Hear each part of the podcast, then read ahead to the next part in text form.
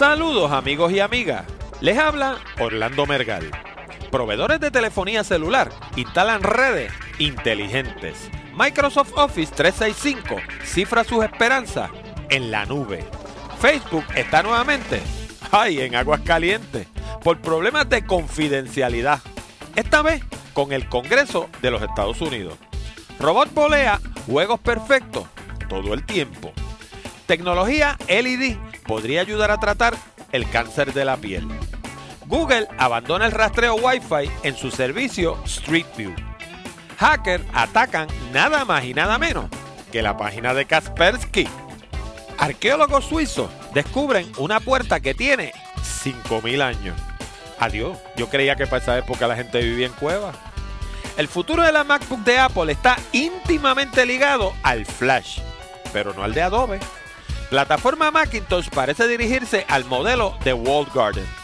Dominios que fomentan la piratería podrían ser desconectados. Y un cambio súbito en Netflix deja todo sorprendido.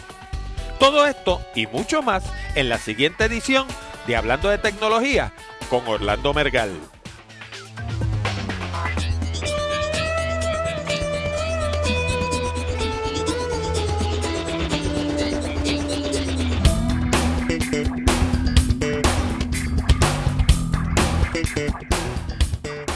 Saludos nuevamente amigos y amigas y bienvenido a una nueva edición de Hablando de Tecnología con este que les habla Orlando Mergal. Este programa llega a ustedes como una cortesía de Accurate Communications y sus nuevos programas en DVD, el resumen perfecto y la entrevista perfecta. Si estás buscando empleo o tienes algún amigo familiar que esté desempleado, no adivinen más Dos ejecutivos de recursos humanos de compañías de clase mundial revelan los secretos para encontrar un empleo en el mercado competido de hoy en día. Para más detalles, visita www.aprendaensucasa.com. Y recuerda que puedes enviar tus ideas, sugerencias o preguntas a nuestro correo electrónico contacto arroba hablando de tecnología.com. Finalmente, si tienes amigos o familiares que le interese el mundo de la tecnología, háblale del programa. Recuerda, la dirección de internet es www.hablandodetecnología.com. También nos puedes encontrar en iTunes, bajo la sección de podcast de tecnología. Y ahora vamos a las noticias más destacadas de la semana. Oiga, y las compañías proveedoras de telefonía celular están haciendo todo lo que esté a su alcance para instalar redes inalámbricas que no solamente tengan más capacidad, sino que funcionen de manera más inteligente. La próxima generación de tecnología celular que se va a conocer como 4G no solo contará con una mayor capacidad, sino que va a operar de manera más eficiente. Según los expertos, el tráfico inalámbrico va a aumentar en un 700% para finales del año 2015, gracias a la presencia creciente de teléfonos celulares inteligentes como el BlackBerry de Research in Motion, el iPhone de Apple y las múltiples variaciones del sistema Android. Como regla general, los teléfonos inteligentes consumen 50 veces más ancho de banda que los teléfonos regulares. Las computadoras portátiles del tipo laptop consumen 25% más que los teléfonos inteligentes. Y las tabletas, como el iPad de Apple, están más o menos en el medio. Los proveedores de servicios celulares se están preparando de todas las formas posibles para la gran avalancha de tráfico que esperan. Entre otras, están instalando una mayor cantidad de radios en sus torres. Eso quiere decir que tienen más capacidad de transmisión en el mismo espacio. También están descargando ese tráfico a través de sitios Wi-Fi. También lo descargan a través de redes de fibra óptica. Y están migrando a nuevas tecnologías como LTE, que en inglés quiere decir Long Term Evolution, y WiMAX. Y ahora que hablamos de WiMAX, déjame aprovechar para mencionar que en Puerto Rico tenemos WiMAX instalado hace más de un año. Lo suple una compañía que se llama Neptuno Networks y son nuestros proveedores de servicio de Internet. Y quise mencionar esto porque a menudo en Puerto Rico nos gusta pensar que estamos atrás en todo, pero en ciertas cosas estamos en el siglo XXI. Neptuno Networks es un buen ejemplo de eso. Ahora, otra forma en que estas compañías están afinando su operación es utilizando mejor sus recursos. Una forma de hacer esto es velando la manera en que los teléfonos celulares se comunican con la red. Por ejemplo, los teléfonos celulares BlackBerry de Research in Motion se comunican con la red en periodos cortos y aislados. Sin embargo, el iPhone de Apple es intensivo en el uso de data y se comunica con la red constantemente.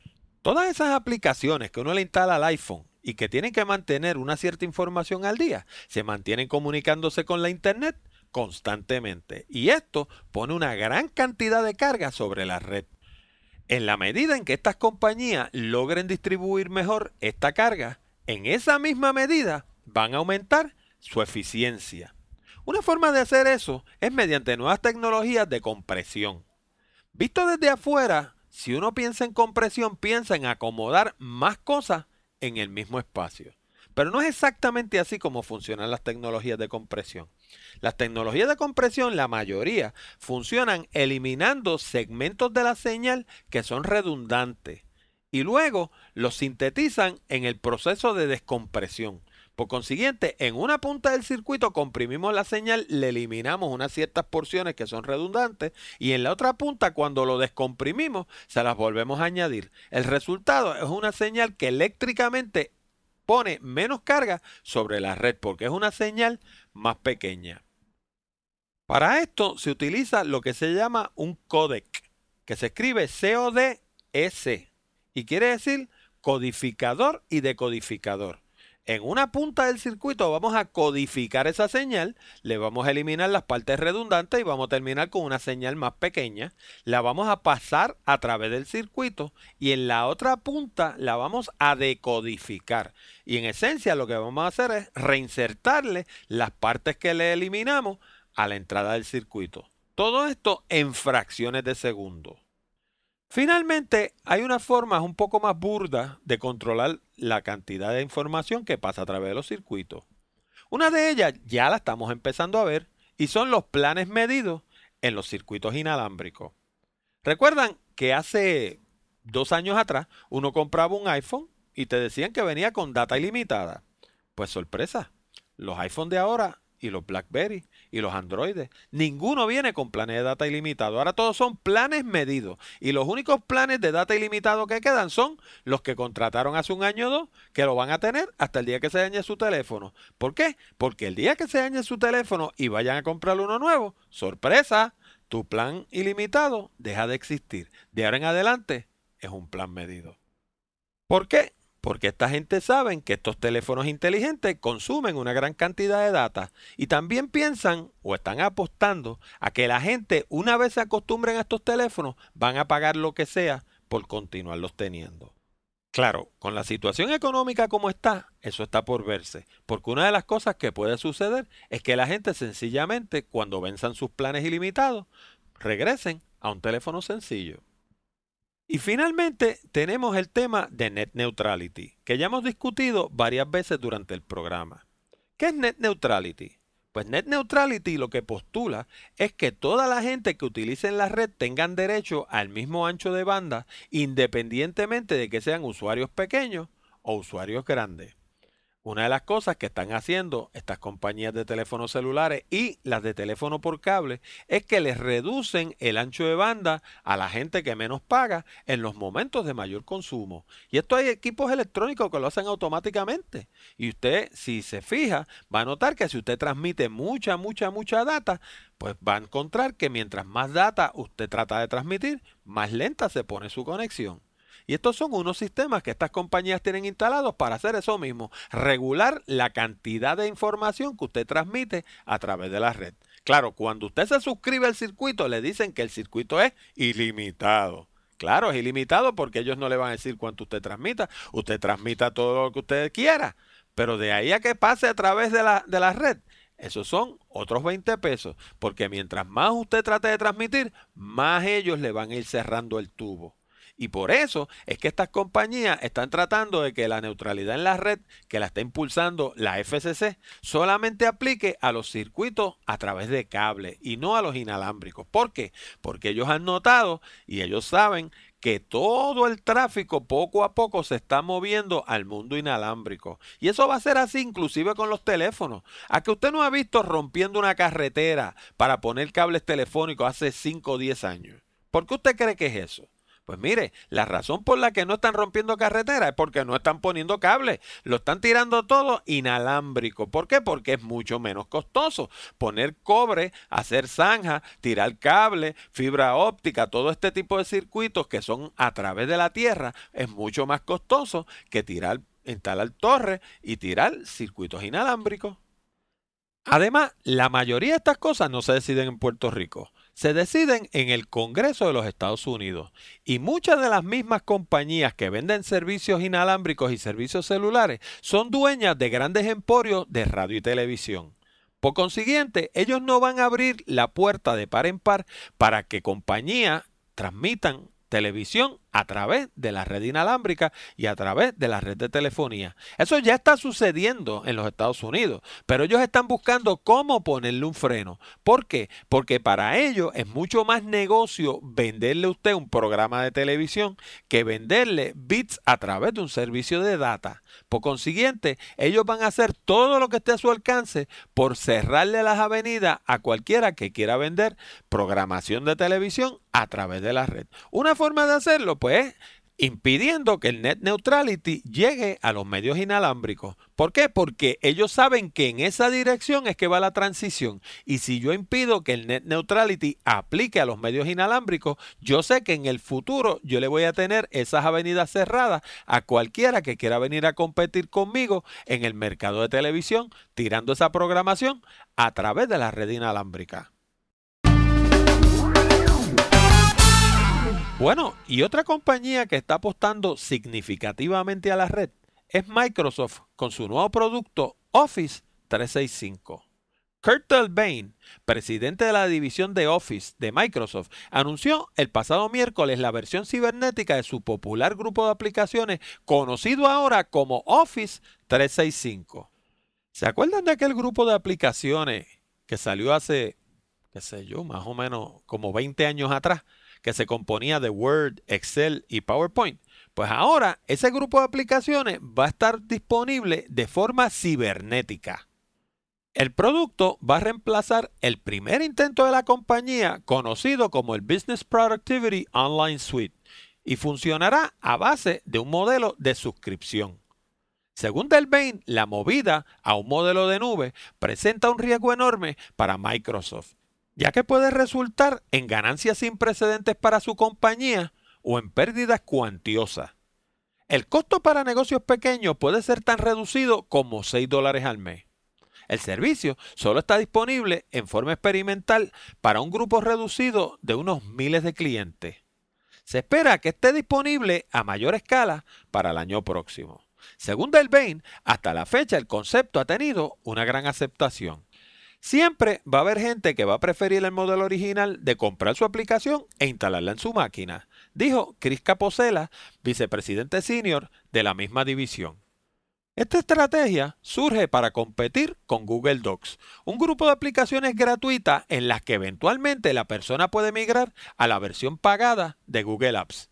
El modelo de computación en la nube resulta muy atractivo para las compañías productoras de aplicaciones porque elimina o reduce los costos asociados con la manufactura y distribución de sus productos.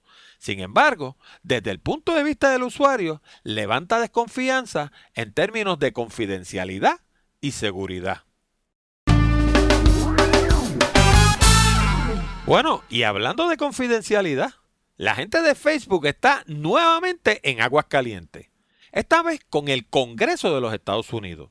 Los congresistas Edward Markey, demócrata por Massachusetts, y Joe Barton, republicano por Texas, miembros ambos del caucus bipartita para la privacidad, llamaron a testificar a la gerencia de Facebook sobre un informe publicado en el Wall Street Journal del pasado lunes 18 de octubre, en el que se alega que aplicaciones como el popular Farmville están transmitiendo los números de usuarios, conocidos como UID, a compañías de publicidad y firmas de rastreo por Internet. Los UID son números privados que se asignan a cada usuario, a través de los cuales se puede obtener el nombre real de la persona y cualquier información que aparezca como pública en su cuenta. Los congresistas están exigiendo que antes del 27 de octubre el CEO de Facebook, Mark Zuckerberg, conteste lo siguiente. Primero, ¿cuánta gente se afectó con esta violación de privacidad? Segundo, ¿cuándo fue que Facebook se enteró del problema? Y tercero, ¿Cómo lo piensan resolver? Según el Wall Street Journal, fueron decenas de millones de personas que se afectaron. A prima fase, el problema no parece demasiado serio. El problema es que la trayectoria de problemas similares que ha tenido Facebook levanta grandes sospechas en cuanto a si la compañía está vendiendo o no la información de sus usuarios a compañías de mercadeo y publicidad. En lo personal, yo pienso que hay una gran responsabilidad que recae sobre el usuario. Si hay cosas que usted no quiere que la gente sepa, no las ponga en Facebook.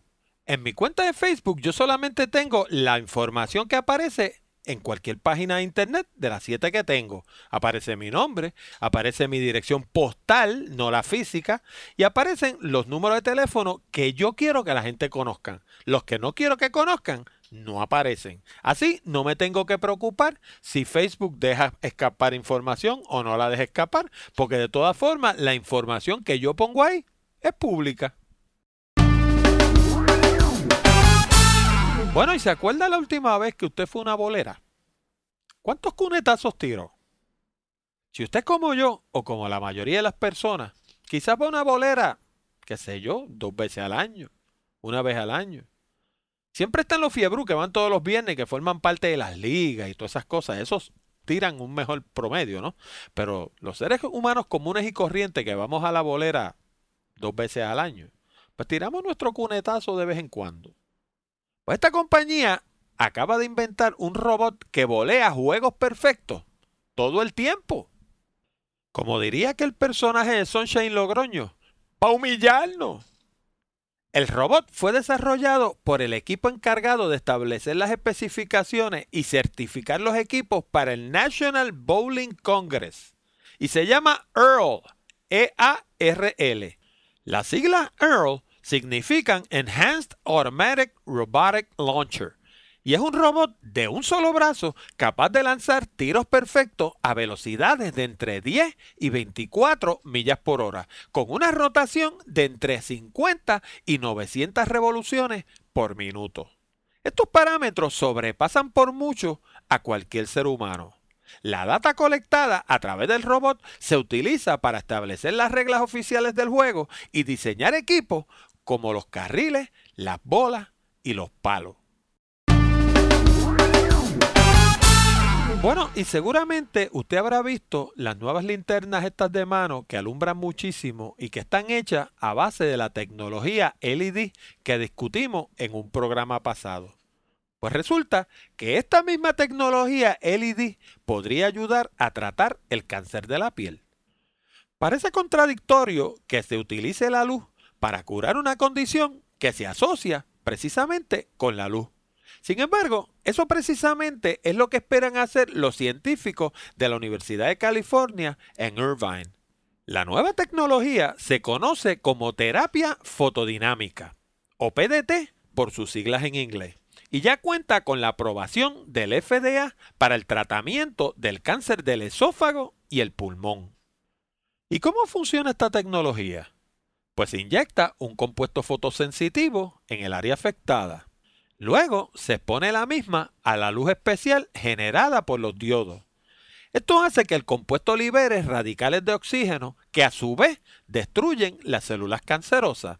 Aquellos de ustedes que se acuerdan aunque sea vagamente de su clase de química, recordarán que un radical es un átomo, molécula o ión que contiene electrones sin parear.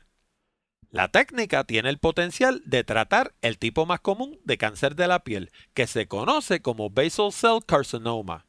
Al presente, la terapia carece de la capacidad de producir imágenes que permitan que el médico la concentre en un punto y mida su efectividad. Por eso, los científicos de la Universidad de California y una empresa privada llamada Modulated Imaging se dieron a la tarea de desarrollar un dispositivo a base de 5 LEDs de distintos colores que es capaz de iluminar la piel en patrones de intensidad específicos que varían según la estructura y el tipo de pigmentación.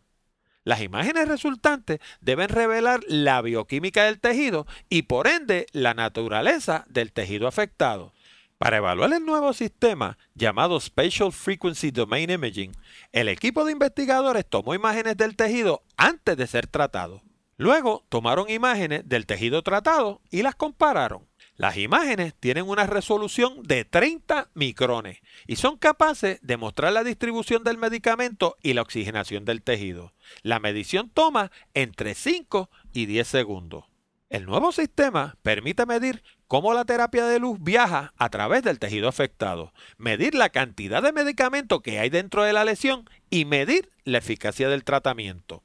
El equipo de investigadores presentará sus hallazgos durante la reunión anual de la Sociedad Óptica a celebrarse en Rochester, New York, el próximo 26 de octubre.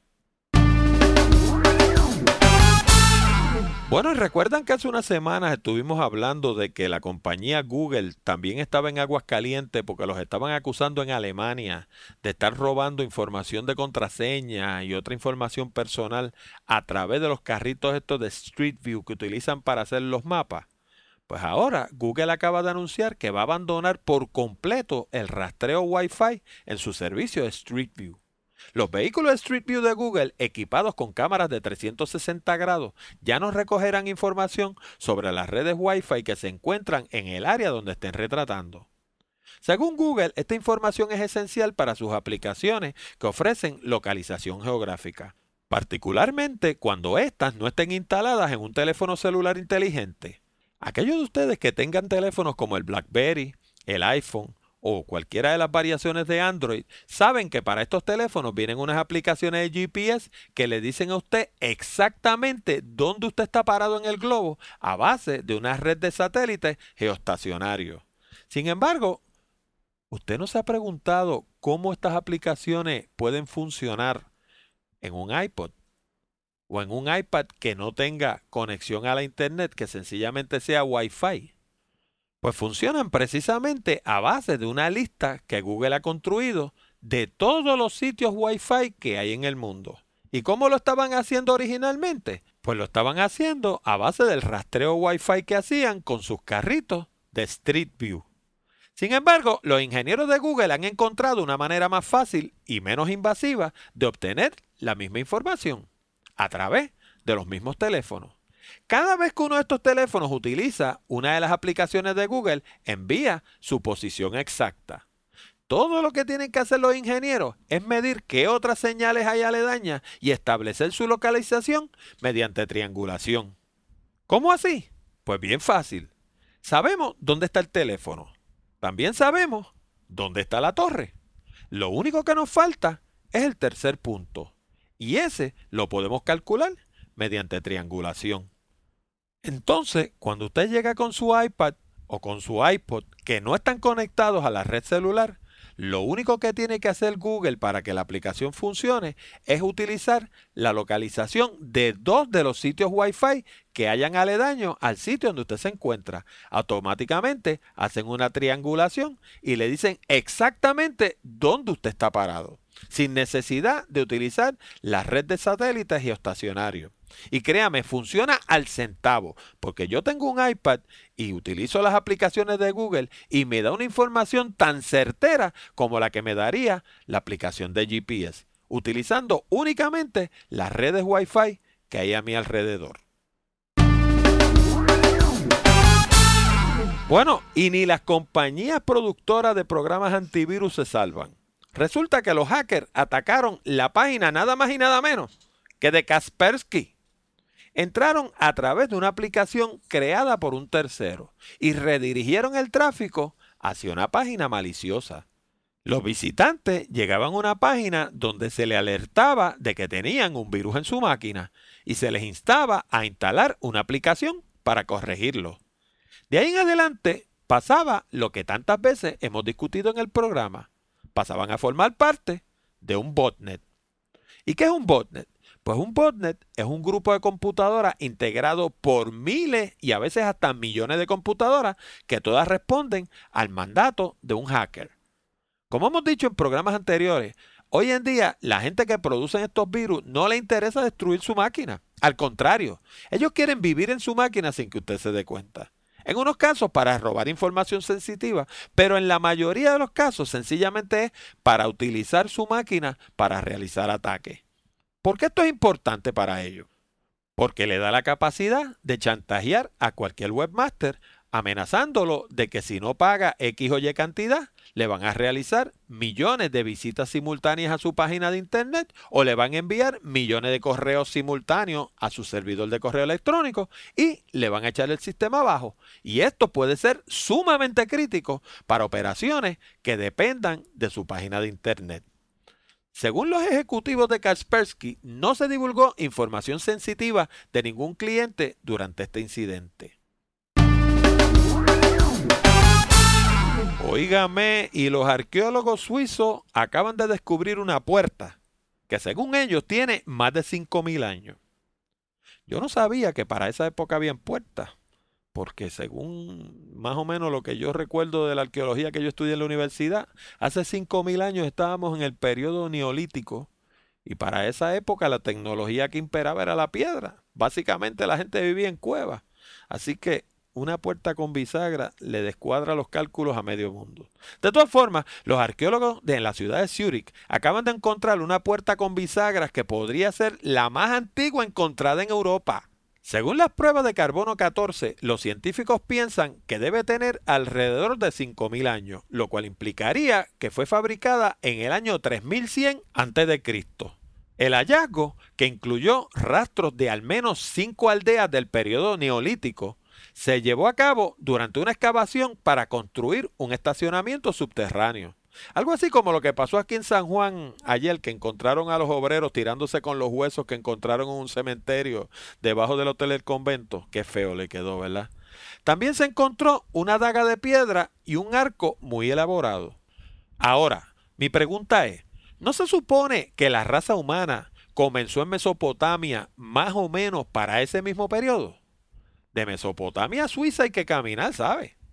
Por otro lado, si los hombres de esa época vivían en cueva y estaban en la etapa de piedra, ¿cómo es que pudieron producir una puerta de madera con bisagras de metal? Después de esto, van a tener que revisar los libros de historia extensamente. Óigame, y el futuro de la Macintosh está ligado, aunque usted no lo crea, íntimamente al Flash. Pero no al de Adobe, el pasado miércoles 20 de octubre, el presidente y CEO de Apple, Steve Jobs, anunció la nueva máquina MacBook Air como parte de una serie de anuncios que también incluyeron el nuevo grupo de aplicaciones iLife 11, mejora al sistema operativo OS X y una nueva tienda cibernética para la Macintosh, entre otras cosas. La nueva máquina, que en su punto más ancho mide solo 0.6 pulgadas, viene en configuraciones de 11 y 13 pulgadas. Para lograr este grosor se eliminó el uso de discos ópticos y mecánicos. En su lugar, la nueva máquina utiliza discos en estado sólido basados en memoria flash, conocidos en la industria como SSDs, que además le brindan acceso instantáneo al sistema operativo y a las aplicaciones. Además, los SSDs ocupan menos espacio, lo cual permite reducir el grosor y acomodar una batería más poderosa. También reducen el calor y son menos sensitivos a los golpes. Apple ofrece tres SSDs distintos en su nueva MacBook Air. Estos son el de 64 GB, 128 GB y 256 GB respectivamente. Jobs también dejó entrever que su compañía probablemente utilizará SSDs para los demás modelos de PowerBook. En cuanto al otro flash, el de Adobe. Curiosamente, no viene ni siquiera instalado en el buscador Safari que viene con la nueva MacBook Air. Se puede instalar, pero no viene con la máquina. Piense usted si hay un mensaje ahí o no lo hay. Bueno, y durante la misma presentación, Steve Jobs habló de algo que ha sido motivo de alegría para un grupo de la comunidad de Macintosh y motivo de preocupación para otro. Habló de que la plataforma Macintosh aparentemente se está dirigiendo hacia un modelo de walled garden, algo así como el que se utiliza para el iPhone y para el iPad. Jobs introdujo, sin mucha fanfarria, una cosa que se llama el Mac App Store y dijo que al igual que en el caso del iPad y del iPhone, en el futuro este va a ser el método que se va a utilizar para la compra, instalación y actualización de aplicaciones en los computadores Macintosh. Al presente, Apple cuenta con cerca de 600.000 desarrolladores que trabajan con el App Store que se utiliza para el iPhone y el iPad. Y para esta gente esto es tremenda noticia, porque son desarrolladores, muchos de ellos pequeños, que de otra forma no tendrían manera de desarrollar para la plataforma de Apple. Sin embargo, para los desarrolladores grandes como digamos Adobe o Microsoft, esto no necesariamente es una buena noticia, porque la tienda actual de Apple es bien restrictiva. Y la preocupación de estos desarrolladores es que una tienda futura para la Macintosh pudiera ser igual de restrictiva. De hecho, Jobs lo dejó entrever que sería bastante restrictiva, así que eso es motivo de preocupación. Además, el nuevo modelo eliminaría los famosos splash screen, que es lo que le sale a usted cuando usted abre, digamos, una aplicación que le dice eh, bienvenido a Photoshop o bienvenido a Premiere o bienvenido a la aplicación que usted está utilizando, y eliminaría también las licencias. Jobs dejó entrever que esta no va a ser la única forma de instalar aplicaciones en la Macintosh. Se van a poder instalar como se han instalado toda la vida. Pero ciertamente va a tener el efecto de nivelar el terreno de juego porque le va a dar acceso a la plataforma a miles y miles de desarrolladores pequeños que de otra forma no tendrían el presupuesto para desarrollar una campaña de mercadeo y una gran página en la internet como puede tener por ejemplo Adobe o como puede tener por ejemplo la gente de Microsoft. Finalmente, hay un gran sector de los usuarios de Macintosh que están bien preocupados porque ¿quién quita que las Mac del futuro utilicen un sistema cerrado como el del iPhone, donde no se le puede instalar nada que no haya sido aprobado por Apple? Óigame, y por fin, por fin, por fin, los dominios que fomentan la piratería podrían ser desconectados. Un proyecto de ley actualmente en el Congreso facilitaría el que el gobierno pueda desconectar aquellos dominios asociados con actividades de piratería. La medida cuenta con el apoyo de líderes de negocio importantes y grandes emporios del mundo de la comunicación como NBC Universal, Viacom, el Motion Picture Association of America, el Recording Industry Association of America, Major League Baseball y la Cámara de Comercio de los Estados Unidos. La medida, conocida como COICA, Combating Online Infringement and Counterfeit Act, no autoriza al gobierno a desconectar los sitios que estén en violación, pero sí le permite congelar sus dominios y prohibir que las compañías de tarjeta de crédito y las instituciones bancarias hagan negocios con dichos dominios. Es decir, le daría los mecanismos para ahorcarlos económicamente. La medida es de la autoría de los senadores Patrick Leahy, demócrata por Vermont, y Orrin Hatch, republicano por Utah. A pesar de que la medida parece bastante punitiva, la realidad es que una persona con conocimiento de la Internet no necesitaría saber el dominio para llegar a una página de Internet. Todo lo que tiene que conocer es la dirección de IP. Aún así, los incapacitaría de hacer negocios, ya que bloquearía su acceso a tarjetas de crédito y servicios bancarios. Bueno, ya cerrando esta edición, nos llegó una noticia sorpresiva proveniente de Netflix. En una declaración sin precedentes, el presidente y CEO de Netflix, Reed Hastings, declaró que la suya es una compañía de streaming que además alquila DVD. Según Hastings, el mercado de alquiler de DVDs por correo sigue creciendo, pero el de películas por Internet, mejor conocido como streaming, está creciendo a un paso mucho más acelerado. Además, Hastings aseguró que durante los próximos tres meses el total de películas por Internet sobrepasará a los alquileres de DVD. Esto va a tener un efecto devastador sobre las compañías de televisión por cable y satélite. De ahí, si atamos cabo con lo que estábamos hablando al principio del programa, las restricciones en ancho de banda y la imposición de servicios medidos para evitar que la gente se mueva del mercado de cable y de televisión por satélite al mercado de comprar bits a través del Internet. Bueno amigos y amigas, con esto llegamos al final de esta edición de Hablando de Tecnología con este que les habla Orlando Mergal. Les recordamos que pueden enviar sus preguntas, comentarios y sugerencias a la dirección de correo electrónico contacto arroba hablando de tecnología.com. Les habló Orlando Mergal de Accurate Communications. Les recuerdo que si tienen algún amigo familiar de la tercera edad que quiera aprender sobre computadora y participar en nuestros programas, le pueden recomendar nuestros DVD, Las computadoras en la edad de oro y la Internet en la edad de oro.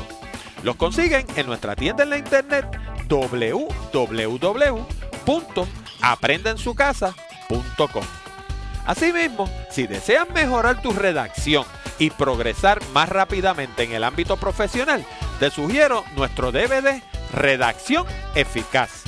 Con este programa de casi dos horas de duración, aprenderás todo lo que necesitas saber para escribir todo tipo de documentos comerciales y sobre todas las cosas, lograr resultados. Lo consigue en el mismo lugar www.aprendensucasa.com. Con esto nos despedimos hasta la próxima semana cuando discutiremos más temas interesantes del mundo de la tecnología. Hasta la próxima amigos. Thank you.